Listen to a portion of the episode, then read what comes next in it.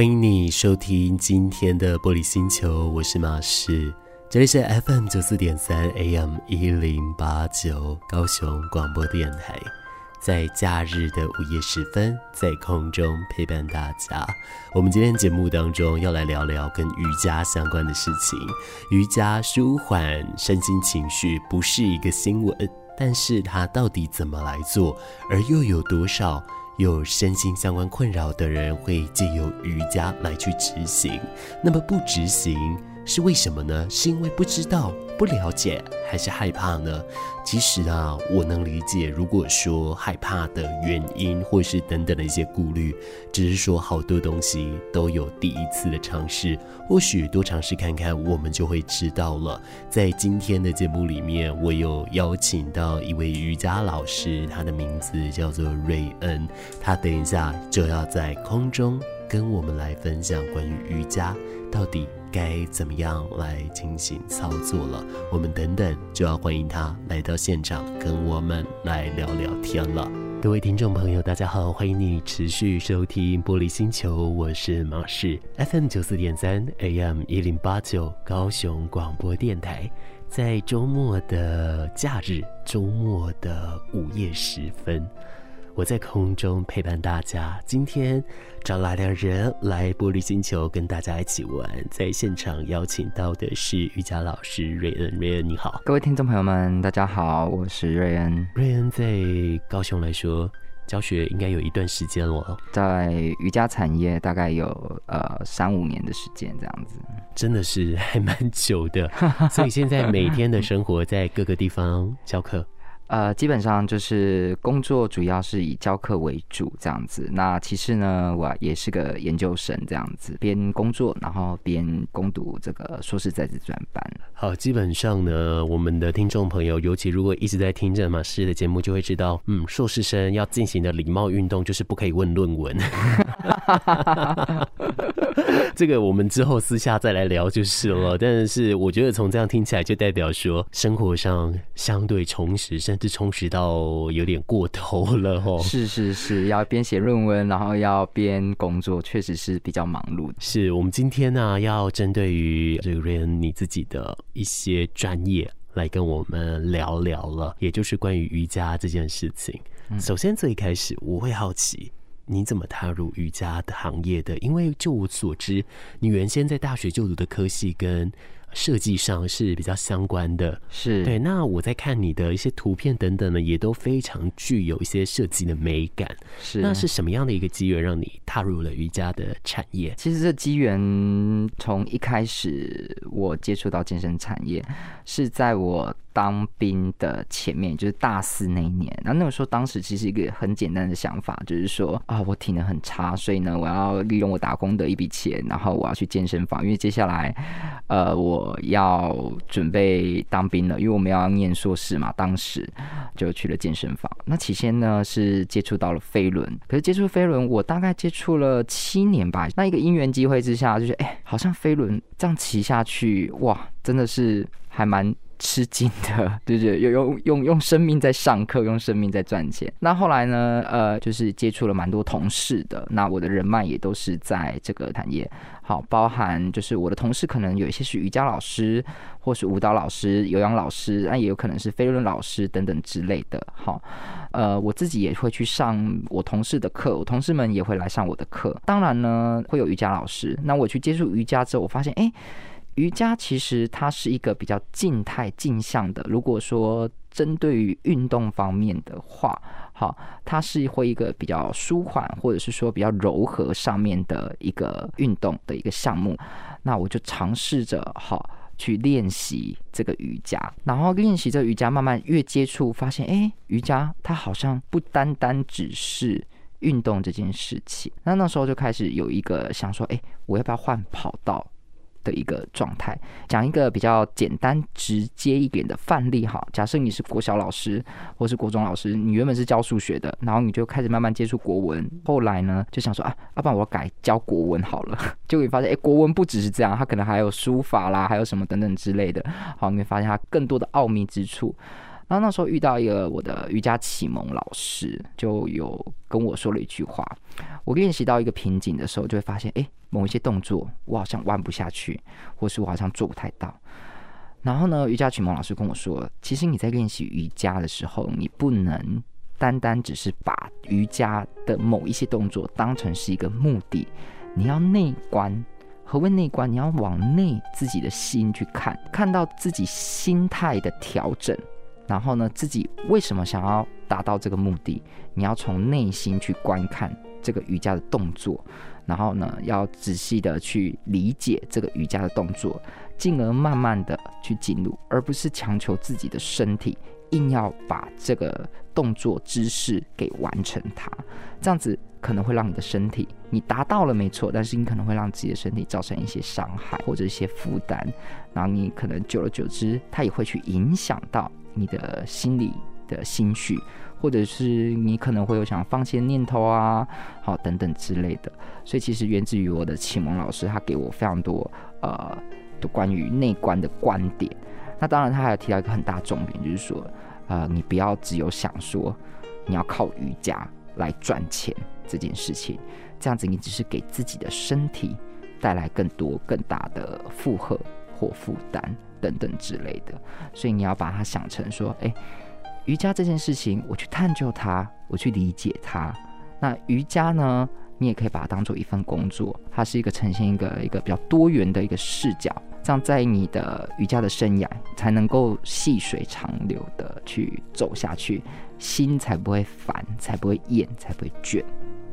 呃，也就是说，必须从心态开始来调整吗？是的。哦，那这样子，某些程度上，我觉得它跟运动画上等号的事情是，很多人会说，运动是一种，不管你是做一些比较静态，或者是比较极限类，或者是比较短促类的。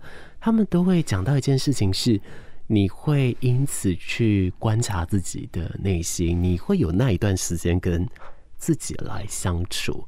我在想，瑜伽的这种运动的方式，跟他的面对处事的方式，应该就是以这样的状态来执行啊。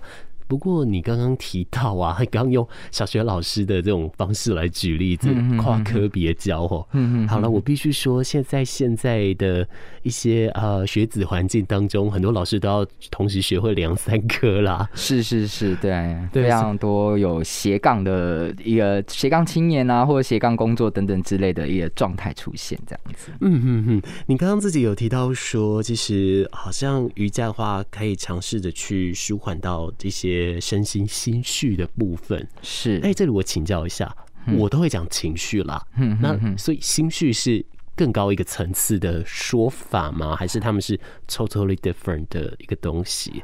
呃，基本上哈，情绪在字面上大家可能会比较容易理解，但是呢，就是比较口语化。那心绪呢，在我们瑜伽呃的生态领域里面，我们会讲心绪，也就是说可能会比较专业化，就是我们。不去管喜怒哀乐这些所有东西，我们都叫心绪。那情绪呢？通俗一点，或者是说口语化一点，大家会觉得啊，情绪一来，好就会讲到情绪，就会大家只会想到负面的，是怒或哀，好可能是悲伤的或是哀伤的，大家会觉得是情绪。可是心绪呢，在我们瑜伽里面就是讲喜怒哀乐都有各种状况，就是你心绪的一个状态，这样子。嗯嗯嗯，所以听起来它某些程度上是更加中性的一个词哦。刚刚提到了瑜伽，好像似乎是对于舒缓心绪是一个蛮有帮助的其中一种方式。是，那它的那种帮助方式是什么？它怎么做到的？在瑜伽舒缓心绪的部分，其实瑜伽舒缓心绪哈，大家普遍认为瑜伽就是可能折来折去啊，凹来凹去啊，或者做一些呃，比方说。呃，头倒立啊，或者是把脚搬到耳朵啊，等等之类，这是特技吧？对，可能呃，大家对于这种民众们或听众们对于瑜伽，可能部分会有这样子的一个认知啊，其实也不免啊，不免哈会有这样的认知啊。那其实瑜伽它探讨的地方其实是非常广泛的。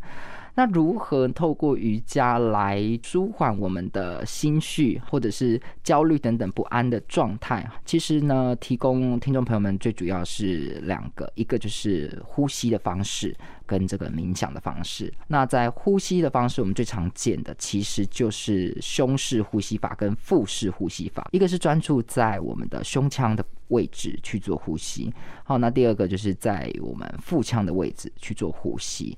那透过胸式呼吸法或腹式呼吸法，我们可以得到专注。假设我们用腹式呼吸法，我们就会专注在腹腔的位置。那腹腔的位置，我们最常提到的，呃，瑜伽的七大脉轮里面就会包含在脐轮的位置。那胸式呼吸法呢，就会提到是心轮，就是在胸口的位置，我们会专注在这里。当然，瑜伽呼吸法它还有非常多的样貌跟样式，这两个是比较普罗大众，也会比较简易的一个呼吸方式。那透过这样子两个的呼吸法。好，一个是在肚脐，一个是在胸口之间，这两个呼吸法来练习专注这件事情。也就是说，我们透过专注的呼吸，来让自己负面的情绪或焦躁不安的心绪来做一个转移。第二个就是冥想的部分。那在冥想的部分呢，我们要能够在情绪来的时候去练习着跳脱住。这个负面的情绪所来的漩涡，从第三者的角度，自己从第三者的角度去看这样子的一个漩涡，可能你会有哀伤啊，可能你会有愤怒啊。当我们能够练习着跳脱去看这个漩涡的时候，我们就有一个不同的一个样貌出现，我们就可以比较能够练习着控制自己的情绪、负面情绪的产生。所以这是第二个，就是冥想的练习的部分。这样子，嗯嗯嗯，听起来呀、啊，哦，我自己对冥想哈曾经有做过一点功课，但我不确定到底是不是。但就我所知，是它有一点跟我们生理机制上是有一点相关的。也就是说，在一般来说，我们一早醒来被闹钟叫醒之后，我们做任何事情的驱动，或是我们灌咖啡。都是有点在提升所谓的贝塔波，它是有一点像是猎豹一样。但是当我们要放松，我们要执行一些比较创意类的状态的时候，我们会进入阿法波，也就是潜意识。而当人类进入阿法波的时候呢，也就代表着身心足够放松。那我知道是冥想好像会。达到这一个程度，那甚至有的呃，可能或许他是有一些宗教信仰，然后有在做相关的一些修行的话，好像就会再达到了呃 Theta 或者是 Delta 波的部分了。但这些都跟我们脑波上是有一点点相关的，就是了。只是刚刚听起来，我觉得有一个很有趣的方式哦，就是我自己啊，我一直觉得瑜伽。我讲比较直白一点，就是凹自己身体的时候，哈，来去观察到自己身体，哎，哪个地方好像卡住了，可以聊哎，然后是不是对应的一些除了生理上有些问题之外，是不是呃，我同时间我是不是心里有什么烦的问题，可以同时来解决，在那个方式，在那个当下可以来处理。但我觉得刚刚呃，瑞恩跟我们提的方式，他比较像都是在。专注在我们自己身上，专注我们的一些想法。嗯，可是这个专注之余，他又不是那种主观的关注。嗯，他比较像是意识到你这一个动作卡住了。嗯，但是你不要太过度直觉于为什么。是的，而是你要去想的是，是不是因为你。有一些别的想法等等之类的，就比较不是像所谓的那种硬要凹下去的 这一种的处理方式。是是是，基本上这样子讲好了。其实呃，刚刚马是有提到就是阿法波跟贝塔波，然后又提到就是说这个身体位置的呃进入好或是出来。那其实从一开始的回答先来讲起好了。其实呢，呃，这个。瑜伽呢，分为身心灵三个地方。好，那你听众朋友们可以把它想象成一个三角形，那灵就是三角形的最尖端。那我们把身跟心拆成左右边，所以瑜伽呢，它身心灵中间要摆一个东西，一个样貌，一个动作，叫做呼吸这两个字。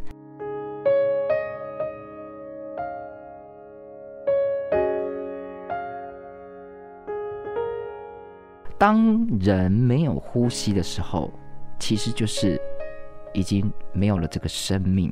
动物、植物都是一样。其实植物大家也都，听众朋友们也都知道，植物也是会呼吸的，在我们地球上面。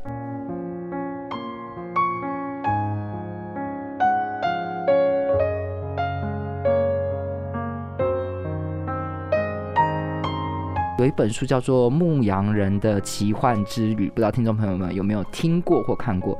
它其中好像有十二句还是二十四句经典名言，就是讲说，其中有一句啊，就是讲到说，哈，呃，当你渴望某一件人事物的时候，全宇宙的人或者全宇宙的精神，因为它毕竟翻译的嘛，都会联合起来去帮助你。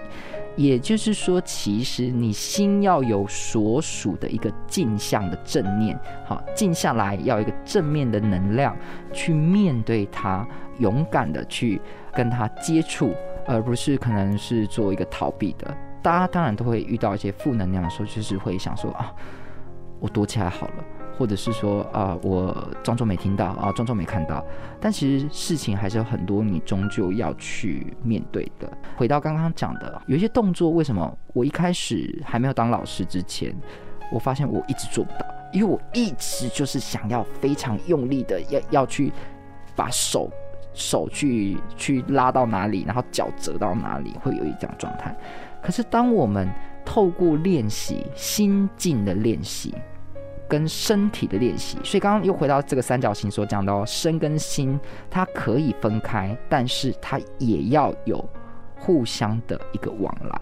所以呢，人与人之间的相处，哈，不是单行道，好，它是有来有往的，像双向道。那身体，你自己的身体跟心之间，同样的也很适合这句话哦，它不是单行道，而是有来有往的双向道。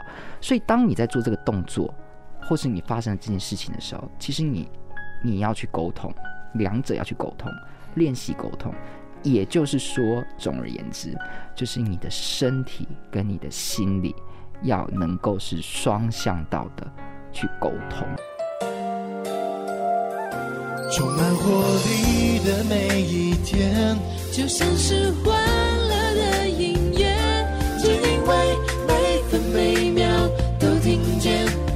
高雄广播电台 FM 九四点三。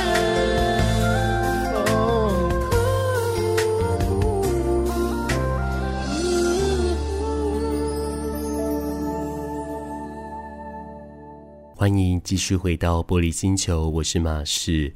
在今天的节目里面，邀请了瑞恩来到玻璃星球，与大家来分享，呃，瑜伽。对于舒缓身心的一些具体的效果跟成效，在上一个小段落，我们已经提到了瑜伽，它针对于舒缓心绪的一些具体行为影响以及它相关的机转，而现在。我们要从一些比较具体、比较操作层面来去了解这件事。瑜伽的姿势非常多，但是每一种姿势它做的影响通通都不一样。而会不会有特定几种姿势对于舒缓心绪是比较有帮助的呢？这里要麻烦瑞恩了。OK，呃，在心绪上的舒缓上，基本上好，呃，有非常多的瑜伽体位法都是可以 Google 搜寻。好，今天给大家介绍了两种体式，好，一个是卧佛式，一个是马鞍式。那这两个体式都是在阴瑜伽里面的体式，其中卧佛式，不知道大家有没有看过侧躺的卧佛？哈，所以在这个卧佛呢，其实它是一个比较简单的，那它复合。的地方呢，就是在于扭转、后弯，然后前弯，但主轴还是在于扭转。那在扭转，大家就会通常可能想到胸的扭转啊，或者是腰的扭转。那是的，没错，它最主要就是在于我们的腰部的扭转。好，那腰部呢，就会关系到于我们的腹部、腹腔的部分。在腹部的扭转，可以帮助我们的内脏做一个按摩。当然，你要透过专注的呼吸去感觉到腰侧的起伏，慢慢的，你的腰侧也会变得柔软，你的胸、你的肩也会慢慢的变得这个比较开阔。所以这就是我们的卧佛式。第二个姿势呢，是我们的马鞍式。马鞍式会稍微哈，呃比较强一点，主要是伸展也是我们的身体躯干的正面。当然，它包含开胸的一个作用，还有腿前侧股四头肌的一个开展。呃，马鞍式的部分呢，我们可以在我们的背部底下，好垫个两三颗枕头。那记得哦，你的臀部呢底下也可以再加一个比较厚的这个毛巾或者是浴巾来保护你的呃双脚的脚板，或者是说保护你的脚踝脚趾，让它跟地面呢啊比较有直接的这个 touch，它是一个比较柔软的状态，然后再把身体往后轻轻的让背部靠在我们的。枕头的底下，这样子的状态，它会伸展到我们躯干的这个正面。当然，我们停留在数个呼吸。一开始，可能有些听众朋友们在尝试初学的话，可能发现哇，我还没有躺下去，就觉得哇，Oh my God，这个动作感觉也太强了。那随之而练习呢，你会发现可以透过呼吸的时候，我们身体会慢慢的、逐渐的来适应。当然，马鞍是比较是需要呃有这个。呃，专业的瑜伽指导员，好，在你身边来做指导，然后来帮你调整这个枕头啊，或者说辅具，会是比较理想的。好，那卧佛是相对就会比较简单容易一点点。不得不说，我以前好像直接直攻天庭，直接做了马鞍式，但是以前不知道它是瑜伽姿势，就只是看电影就发现有人这样做，觉得好漂亮，就跟着压压看。当然一开始真的是压不下去啊，后来凹个两三次。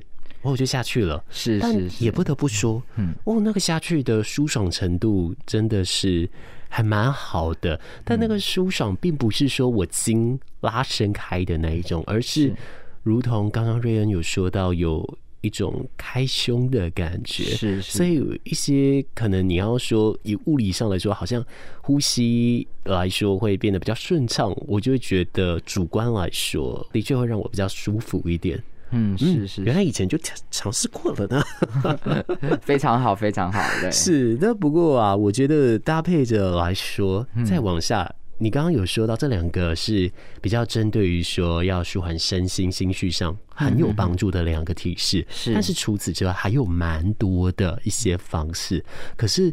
既然都知道有这么多的方式，而很多的身心患者，他我相信他们一定都听过要去做所谓的身体扫描，嗯，或者是正念的训练，亦或是说做一些比较舒缓的运动，包含瑜伽，嗯，都是会列在其中的一些改善方式当中。是，那以您自己这样子目前教课这几年经验下来，嗯，身心疾患透过瑜伽去做舒缓的情况。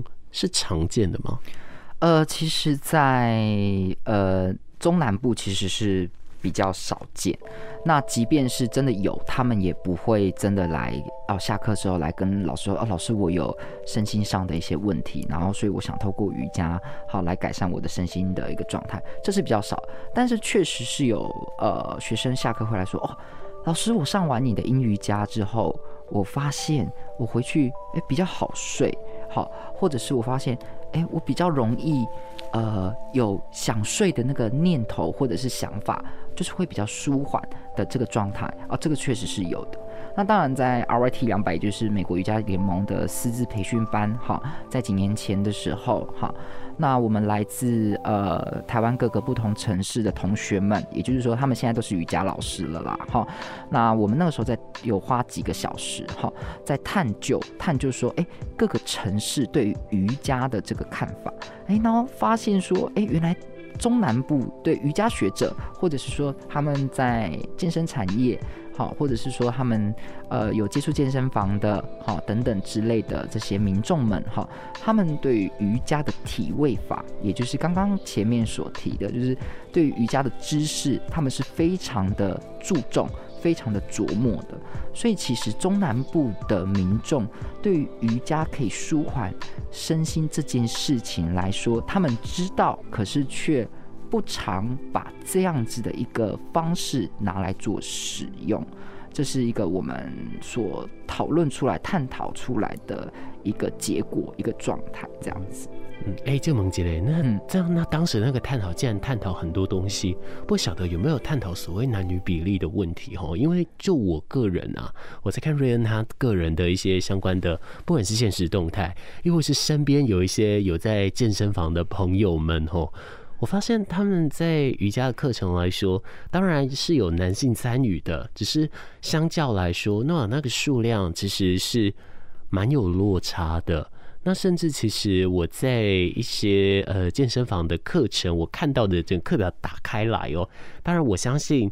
呃，男性的瑜伽老师一定也非常多，只是相较两性比较下来，还是有非常悬殊的一个落差。相较跟女生相比而言，当当时那个论坛上有去做到这样的一个讨论吗？基本上是这样子的。依照我在产业界这样子数年，不敢说是非常资深啊，但是也就是行之有年这样子好的观察下来，那这也是哎、欸，我跟我的呃研究所的教授在探讨这个论文的其中的一个题目之一，就是哎。欸男生跟女生的比例差别，好，那基本上以我这些年教学经验，基本上是九比一，也就是说女性是占九，那男性是占一，大约啦，大约。当然会依照城市的风情，还有开课时段的不一样，这个比例还是会有有一点调整。那我刚刚说九比一，是指整体上来跟我数年来的经验这样看下去是，确实是大概是这样子的一个数量。好，那其实有很多的瑜伽大师，比方说艾扬格大师，他就是一个男生。那很多瑜伽老师，呃，也就是都是男老师。那其实瑜伽其实是不分性别的。就举例来讲好了，也是有很多女性的公车司机。或是 Uber 的司机，我自己在搭 Uber，蛮常遇到女生的 Uber 司机，而且其实也蛮贴心的。所以其实瑜伽这个，你要把它当做是一件事情，或者是一个运动也好，好，它其实并不会去分性别。好，它其实就是一个普罗大众都可以去尝试。你要把它当做休闲活动，或是把它当做运动，或是要把它当做是一件事情，你一定要去完成。这个是没有性别的一个差异的。嗯嗯嗯，那这样我觉得整个听下来，嗯，瑞恩会认为说瑜伽其实它是不会挑人的，它是一个任何人都可以来去做尝试的一种方式。当然，你随着等级的区分，你能做的一定不太一样嘛。只是说，基本上每个人都还是可以去尝试，都还可以来去做碰触的。所以，我觉得以刚刚这样子整个谈下来。我想不难发现，瑞恩应该也是认为，透过瑜伽来改善自身心绪，尤其针对于身心患者，他们可以用这个方式来帮自己做一些舒缓，跟做一些正念的调整，是非常非常有帮助的。是的。那我不知道我能不能这样子去做定义了，但如果是的话，我想要细问，为什么你这样觉得？呃，基本上哈，瑜伽在这个呃身心上面哈是有一个。依据可以做呃参考的，就是让大家说，哎，确实是它是可以透过呃瑜伽哦，身心疾患者他可以透过瑜伽好，让我们的身体好得到放松，或是心理得到放松。那这也是我论文其中有探讨的关于瑜伽跟健康或是益处上面。那再根据 WHO 在二二年的报道，其实有百分之八十以上的这个。呃，民众们呢，他呢，呃，会使用传统民俗的疗法，好，来达到呃身体啊或心理上等等的一些呃疾病的舒缓。但是我只能说它是舒缓，并不是说像一个仙丹啊或万灵药这样子哦。你你你做了这一个民俗疗法哈，然后您可能就就马上哈，可能一次两次哦，马马上就是活蹦乱跳或者是起死回生哦。当然不是，它它是一个慢慢透过哈这些民俗疗法。那所谓它在 WHO 上面的数据显示的民俗疗法，它的呃范围范畴里面就举凡说针灸、瑜伽。阿育吠陀等等之类的，或者是中医，好，那这些就是属于我们想的这些民俗民俗疗法，但是是有经过科学依据的民俗疗法，就像就是呃这个新冠疫情哈，然后呃民俗疗法呃中医好，确实是被证实好，清冠一号是真的，它是有能够帮助我们啊清除这个新冠肺炎哈，它是有这样子一个疗效的。以此类推，这个道理。那其中呢，这个爱育吠陀哈，它呢，呃，给听众朋友讲明白一点、直接一点的一个表达方式，就是爱育吠陀就是印度的中医，好，这样子大家能够比较明了。当然，他们也有把脉这件事情，他们在印度有把脉这件事情，只是说要细探。呃，这个爱育吠陀的话，大家可能在官方网站上，或者是再去请教哈，这个更专业的爱育吠陀的瑜伽老师或者是讲师哈，能够来做了解，对爱育吠陀的了解。那记得哦，瑜呃爱育吠陀也是瑜伽的一部分，因为呃瑜伽起源来自于印度。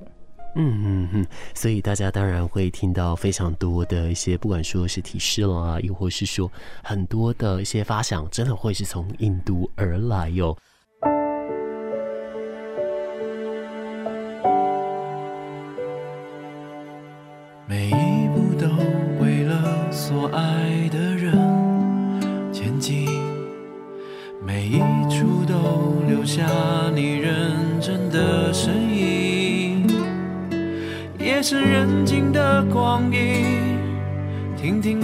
中的声音，FM 九四三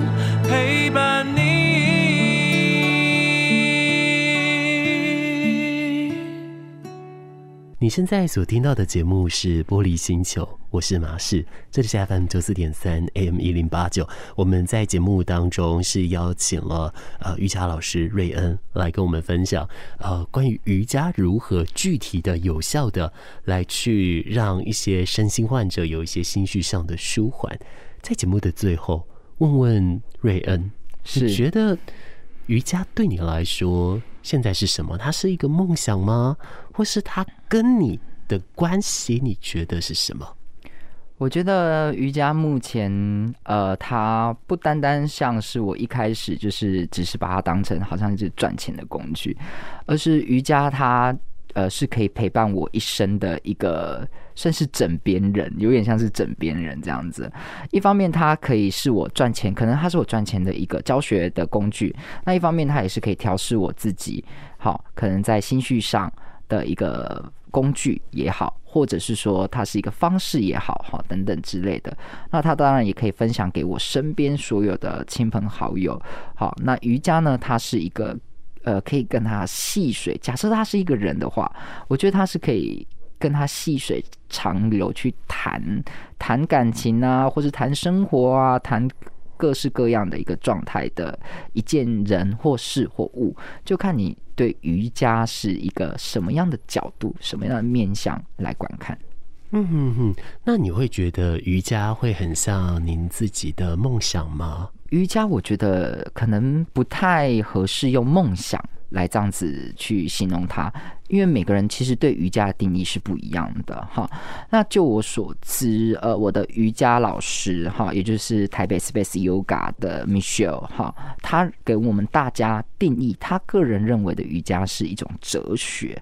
好，那其实呢，每个人都有对瑜伽有不同的看法，那没有一个看法是绝对的对或错，就像你。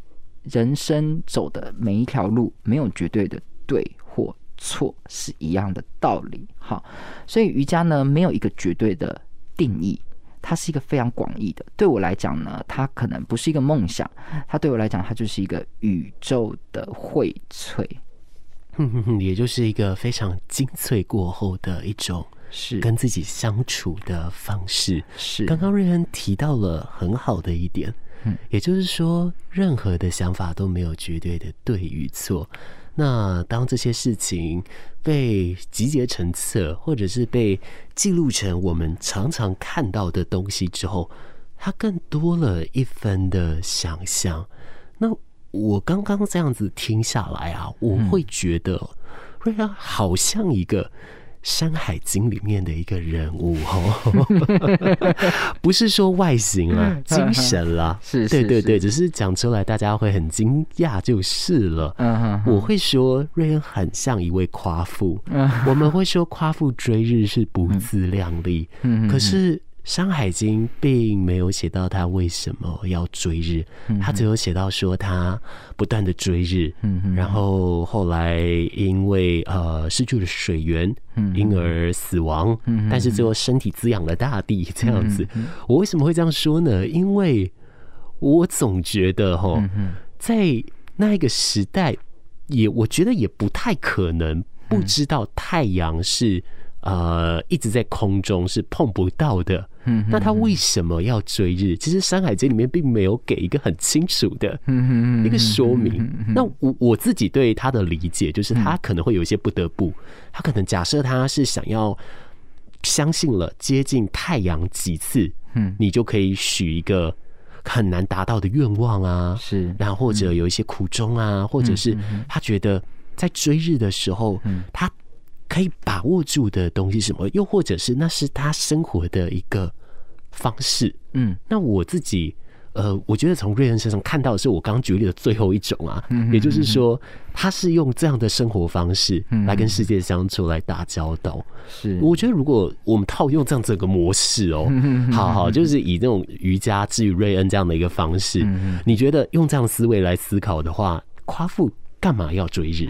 夸父追日，在我的觉知里面，他可能就是呃，为了自己想要寻求的一个目标，然后呃，最后追追追，就像马斯刚刚讲的，好，没有缺乏水源、食物等等之类的，然后最后呢，就是躯体好，就献给了这个大地，好，可能身体啊，好，变成了。呃，这个山啊，然后血变成了河啊，或海等等之类的。好，那眼睛就变成了月亮或什么之类的这样子。那《山海经》这边呢，呃，比较让人家觉得，哎，可能有点虚幻的，或者是比较比较夸张的一种方式这样子。好，那呃。我自己是不觉得自己 自己可能没有像夸父那么伟大，但是自己就是呃可以追日变成变成那样子的一个一个状态啦，这样子。但是呃夸父追日这个可能要让自己去思考，就是说哦，你人生的目标在于哪里？那你往那个目标去前进。但是你在前进的过程中，你也不要忘记了。自己身边周遭的风景，而这个风景指的就是你人生中的人事物，包含你的亲朋好友等等之类的。在今天的节目里面，谢谢瑞恩来到玻璃星球，谢谢你，谢谢大家。玻璃星球已经来到了最后一刻，该跟你说晚安了。今天很谢谢你在空中陪伴我，我们下一次空中见面喽，拜拜。